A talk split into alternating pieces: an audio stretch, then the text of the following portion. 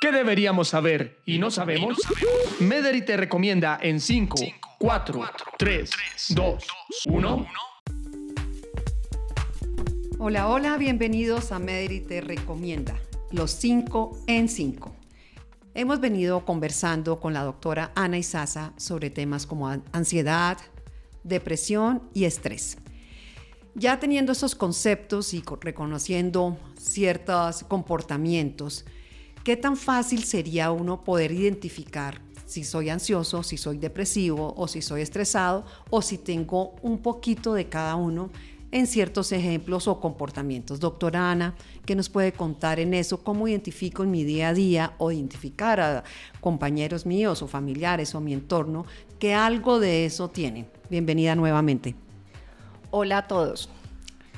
Cuando normalmente presento ansiedad es como si tuviera un tigre detrás mío. Todo el tiempo estoy activo, mi cuerpo reacciona permanentemente como si una situación se estuviera presentando y tuviera que estar huyendo o luchando frente a esa situación. Y una característica fundamental es que no existe una causa específica.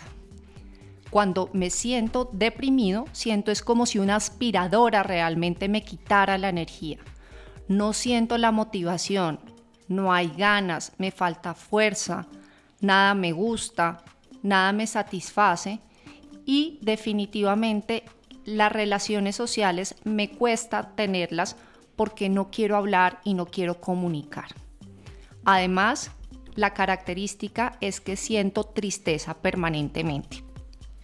Cuando me siento estresada o soy una persona que maneja mucho estrés, lo que tengo es anticipación de las situaciones tengo un miedo en particular, identifico permanentemente que una situación me está pasando y empiezo a generar múltiples respuestas ante eso que no ha pasado. Y de esa manera no me puedo concentrar adecuadamente. E inclusive puede ser que por esto empiezo a tener aumento de peso, problemas del sueño o síntomas como taquicardia o sudoración en las manos. Doctora Ana, llama mucho la atención la analogía que nos acaba de mencionar. Ansiedad tigre, depresión aspiradora, estrés anticipación. Y me quiero detener un momentico en el último punto, estrés anticipación. Normalmente, o lo que uno lee, dicen que el 80% de lo que uno se imagina no sucede. Es ahí donde uno empieza a llamar esos síntomas del estrés. Sí, así es. Muchas veces lo que pasa es que nuestro cerebro genera esta gran gama de respuestas porque tenemos mucho miedo a las repercusiones negativas y porque estamos acostumbrados a una educación represiva en vez de darle valor al reconocimiento. Doctora Ana, hace algunos segundos también nos habló de diferentes síntomas como sudoración, como subida de peso sin embargo, también puede pasar que se nos quite el apetito y que sea todo lo contrario a lo que nos acaba de mencionar. Eso también podrían ser esos síntomas, sería normal y también podríamos irnos como para detectar que realmente sí tengo una situación estresada. Sí, estos también podrían ser síntomas y varían en cada persona. Y ahora, doctora Ana, ¿cuáles serían esos cinco en cinco para que todos nos llevemos y podamos detectar estas situaciones que bien nos has mencionado?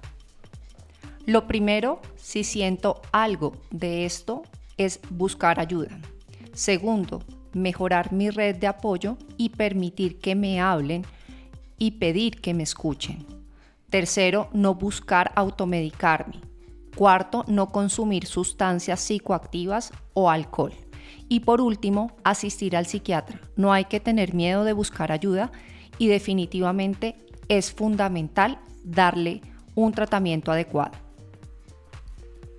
La doctora Ana Isaza, para quienes no nos han acompañado en los podcasts anteriores, es médica psiquiatra con cinco maestrías, medicina biológico-naturista, fibromialgia, neurociencias y dolor y formación en psiconeuroinmunoendocrinología, profesora de la Universidad del Rosario y profesional de Medellín.